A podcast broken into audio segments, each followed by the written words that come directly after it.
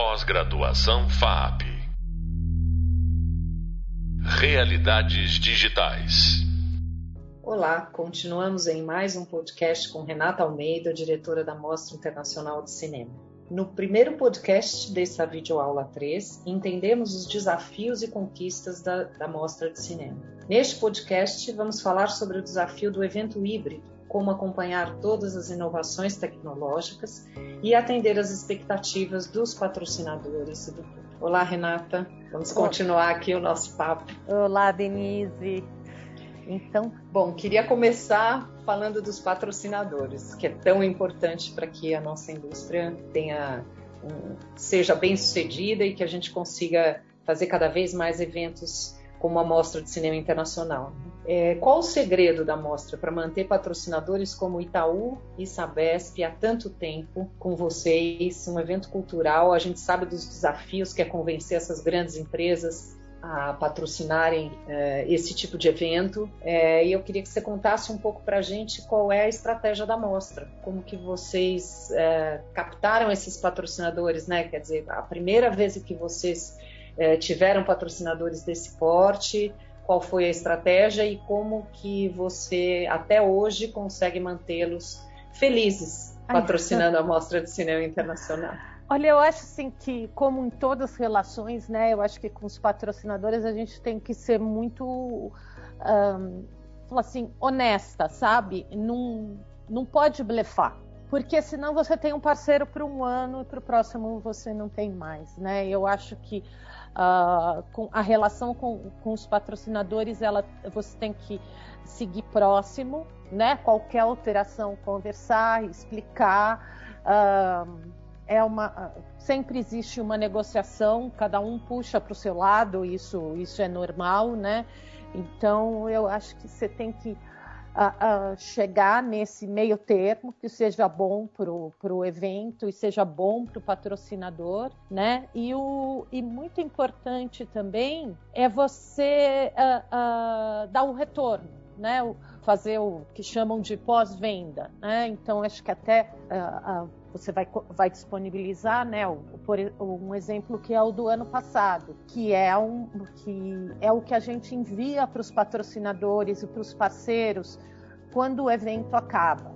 Então, todas as contrapartidas, todas as atividades que foram feitas, que, que no caso da mostra a gente, uh, a, gente, uh, a, a gente faz muita coisa, né? Coisas que um patrocinador não sabe, que a gente negociou com um, negociou com outro. Uh, tem sessões ao ar livre, tem sessões no cinema, tem sessões no céu. Então é um momento de você colocar tudo que foi feito, né? Porque quando você vai conversar sobre o patrocínio, é o que você deseja fazer, né? O que está planejado. O relatório de atividades e de contrapartidas é o que foi feito efetivamente. Então você vai colocar tudo que foi realizado e você vai colocar também as contrapartidas que você negociou, como elas foram realizadas, né?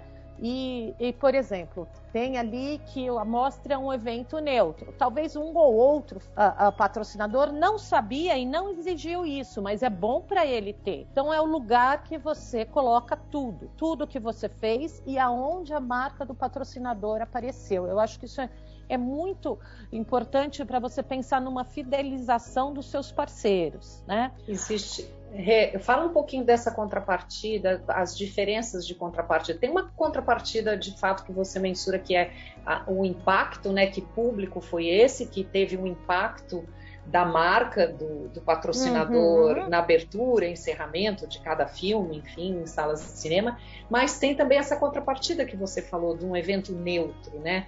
Assim. Que isso também interessa muito aos patrocinadores. Conta um pouquinho pra gente sobre então, isso. Então, eu acho que tem uma, uma contrapartida social, né? Que é uma contrapartida de imagem, que, que é, é Uh, antes de qualquer patrocinador pedir isso, eu, por uma questão Renata pessoal, eu achei que era importante a mostra ser um evento neutro, a gente calcular uh, quanto emitia de gás carbônico para tentar uh, compensar isso. Depois até entrou, ou, ou, ou, entrou, acho que até com exigência, mas isso foi uma coisa que partiu da mostra, né? Então a gente primeiro começou a fazer com a Mata Atlântica, depois vários anos fizemos com uma outra empresa, o último ano foi com o Carbonex. E essa eu acho que é a grande questão, né? Porque uh, não adianta uh, só você como um evento você ter todo esse discurso dos filmes que você apresenta, uh, do seu pôster, da arte, com essa preocupação, mas na hora de você fazer, praticamente, você não corresponder. Né? Então, a gente tem uma outra contrapartida social, que é trabalhar com uma ONG que chama Segunda Chance, que é quem foi presidiário com pequenos crimes, como o roubo, tudo, também a gente dá chances de trabalho, ou uh, uh, com, uh, com uma que trabalha com refugiados. Então, todas essas são contrapartidas sociais. Sociais. Né? Cada vez mais importantes para as empresas, empresas, também, né? Tem pesos, tem pesos grandes dentro tem da empresa. pesos, né? Porque você pensa assim, uh, não é só onde o logo de uma empresa aparece que importa para ela, né? Você, a gente tá, dá, tem a preocupação com o logo, tanto que a gente tem uma permuta com a Folha de São Paulo, outros locais onde aparecem o logo do patrocinador, porque você uh, nessa mídia, a mostra tem uh, muita mídia espontânea, mas você não tem como uh, ter, ter, o nome do patrocinador ou o logo do patrocinador. A única maneira que você tem é de você ter um anúncio onde você pode vincular o nome da mostra associado ao nome do patrocinador e a mídia, né? A mídia normal. Mas essas outras contrapartidas, eu acho que para as empresas estão cada vez mais importantes também, e ainda bem, né? Então, isso eu acho que é muito importante você colocar no seu pós-venda, porque eu acho que o sonho, sonho da mostra, a gente já teve algum, alguns anos isso, né? É você terminar uma edição e você já ter a garantia para o ano que vem. Isso seria o, seria o sonho, seria o ideal, porque a gente poderia trabalhar com um planejamento melhor, mas é o que não tem acontecido nos últimos anos. Eu acho que é uma característica do país, está todo mundo, como você falou no outro podcast, vivendo uma incerteza muito maior, né? Então, uh, essa segurança, né, ela, ela foi deteriorada nos últimos anos, né? Então, a gente uh, a gente talvez poderia trabalhar de uma maneira muito melhor do que trabalha hoje, né? Agora, o segredo é você se adaptar na, com, com a realidade. Não adianta a gente ficar chorando e se lamentando, porque a lamentação não adianta muita coisa, né? Adianta a gente olhar na realidade e pensar como é que eu vou trabalhar com essa realidade, né? Que é o, o que você falou um pouquinho aqui no começo, por exemplo, do online, né? Do, da mostra híbrida, que você começou a falar, uh, né? Esse podcast falando isso. Uh, a mostra foi o primeiro uh, festival online que existiu, porque a gente fez na 33ª mostra, por causa do... Hoje chama MUBI, né? Na época chamava The Author. E a gente conhecia uma pessoa do The Authors que propôs, e a gente desenvolveu como a gente vai fazer isso, né? Uh, isso foi há 13 anos, né? Uh, como a gente vai vai fazer esse modelo de uma amostra online. E a gente fez com alguns títulos, pensou no número de views, que reproduzia o número de, de, de lugares numa sala de cinema, e a gente fez durante dois, três anos. Foi um fracasso. Foi um fracasso porque ninguém tinha internet boa para ver filme ninguém tinha esse costume, né? E, e ninguém aí... tinha esses equipamentos em casa, né? Que a pandemia nos obrigou a, a, montar. Foi cedo demais, porque isso acontece também, né? Existe um, um momento, às vezes você faz algo cedo demais. E aí, com o passar do tempo, a gente começou, as, as plataformas surgiram, começou a ficar cada vez mais fácil fazer uma plataforma, né? Teve Netflix, The Author, que hoje chama MUBI e várias outras. E a gente voltou a usar um pouquinho com a SPCine fazer as sessões. Aí chegou a pandemia. E com a pandemia, o fato, você, você pensou como, como que a mostra pode existir? A mostra vai ter que existir online e com algumas sessões ao ar livre, né?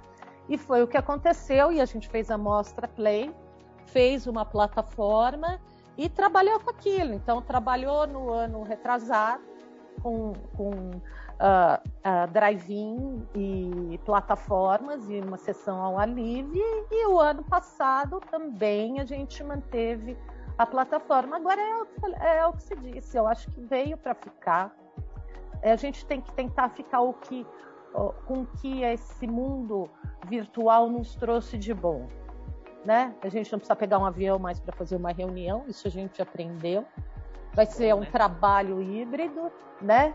A gente, isso é, é uma coisa boa, a gente a gente produz, gasta menos em condução, produz menos gás carbônico para andar até, até o trabalho. De repente, vamos, tra vamos trabalhar no escritório duas, três vezes. A gente tem esse aprendizado e eu acho que para a mostra também teve esse aprendizado, né, eh, eh, de tentar manter Sim. essa sessão híbrida. Né? Mas você falou que uma coisa muito importante, né, trabalhar com indústria criativa precisamos ser criativos em tempo integral, ou seja, a cada ano você também tem que trazer para o público algo novo, né, porque o público exige isso de você, né, é. e a mostra é um exemplo disso. Pegar a evolução da mostra cada ano você cria outras atrações em torno do, do, tema, sempre, obviamente, é cinema, cinema, mas em torno disso você traz exposições, lança livros, então existe uma preocupação e uma criatividade muito grande da sua parte, da sua equipe, em estar tá inovando e estar tá sempre atual. Como você disse, a gente não pode, né, nem ninguém pode, na verdade, nenhuma indústria sentar e, e, e se acomodar numa situação, né? Vamos, uh, vamos fazer disso uma, uma oportunidade para que a gente uh, crie novas formas de, de fazer. O importante é que ela está na 46 sexta edição que não é nada pouco, acho que é, é o evento mais bem sucedido da, da, cidade de São Paulo há tanto tempo. E, e eu queria perguntar uma coisa para você agora, mudando um pouquinho de assunto, mas mantendo o assunto do cinema. É, agora para Renata, também produtora né, e também distribuidora, é, como você definiria o filme de autor e um filme comercial? Olha, eu acho que essa pergunta é muito difícil, né? E, e essas, e essas fronteiras, elas estão cada vez mais tênues, né? Porque até entre as artes, né? Você vê uh, uh, isso isso se desintegrando, né, desses, desses compartimentos de, de o que é filme de arte, o que é um filme comercial, né? O filme de arte seria um filme que se preocupa mais com a obra em si e menos com o público. Isso numa teoria, né? Uh, e o filme comercial seria um filme que se preocupa mais com o público.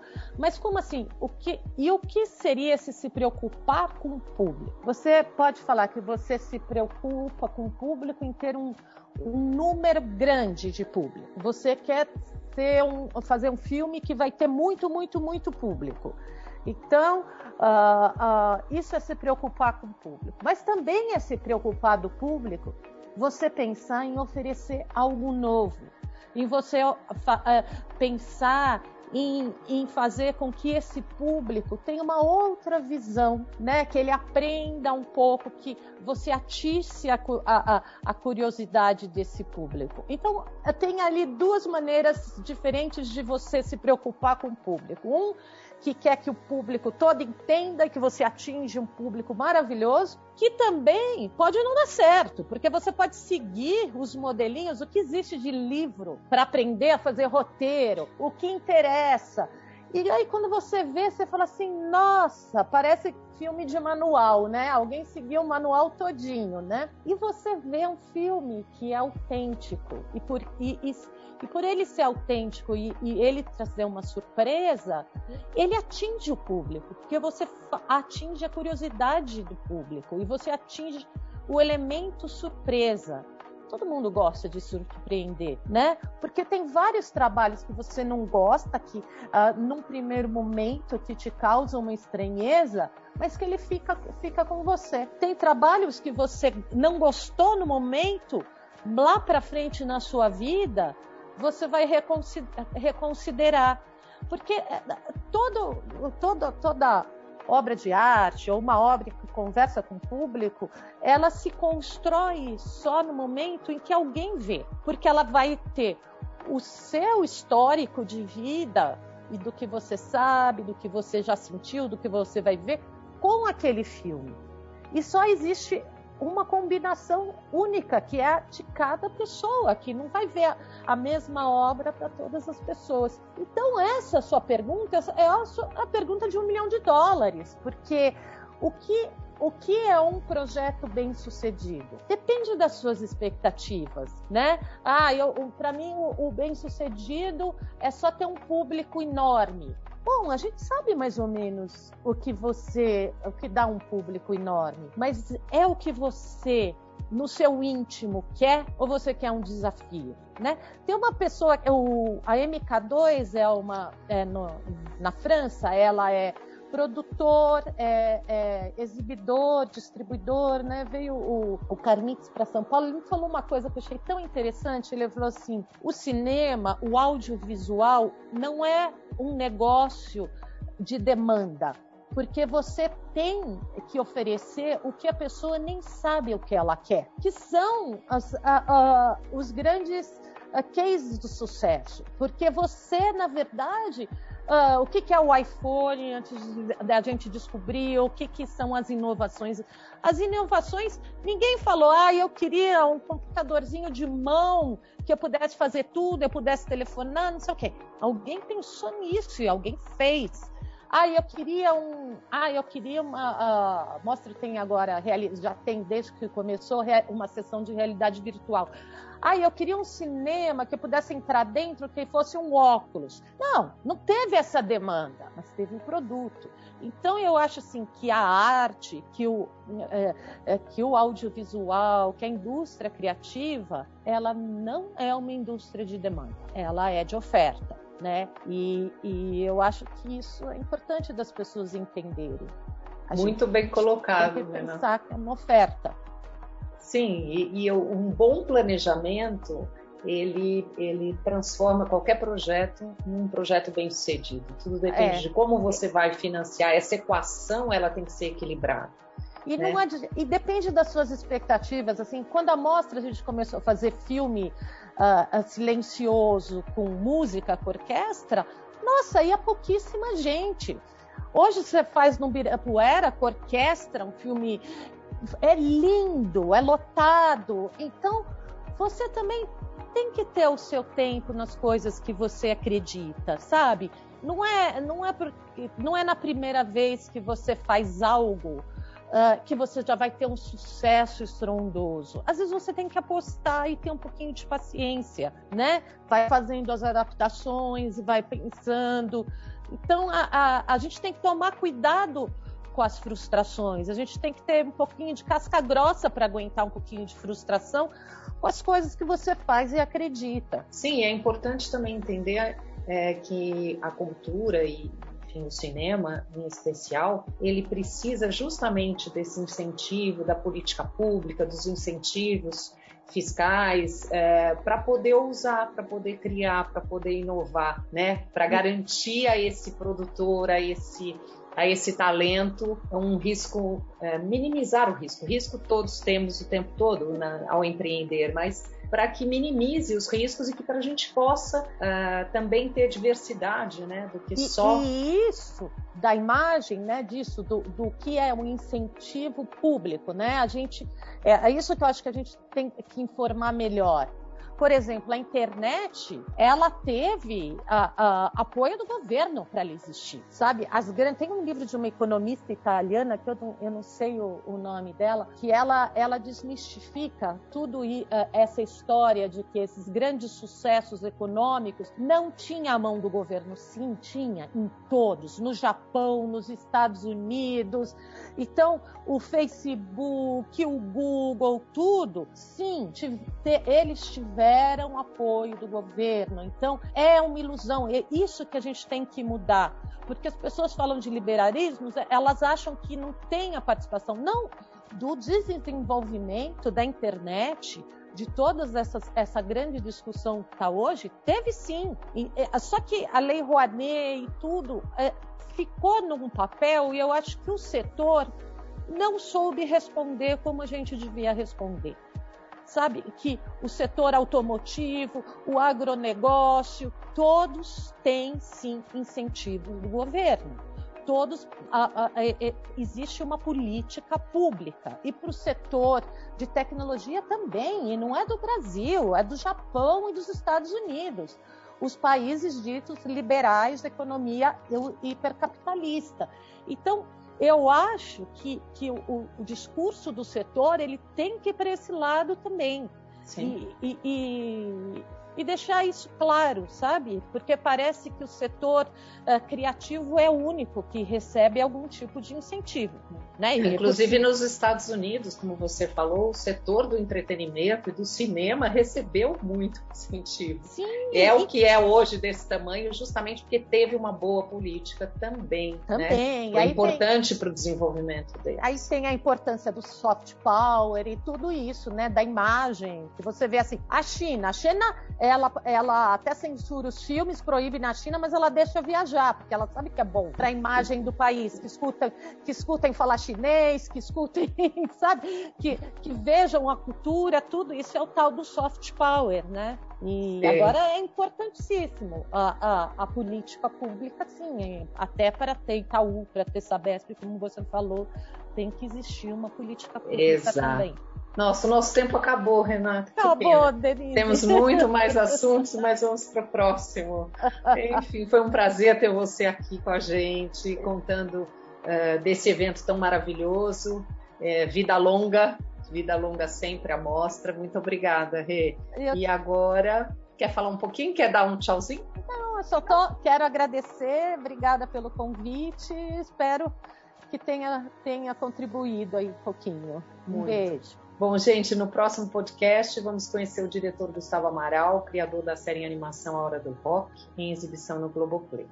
Ele vai nos contar um pouquinho da importância da propriedade intelectual para os desdobramentos possíveis. No Hub de Leitura você encontra dois, é, duas apresentações da mostra é, de cinema, uma para captação de patrocínios e, e, um outro documento muito importante para vocês analisarem o pós-venda é, da mostra do ano passado. A Renata disponibilizou para a gente é, o retorno ao patrocinador, é, que é um estudo de caso bem interessante.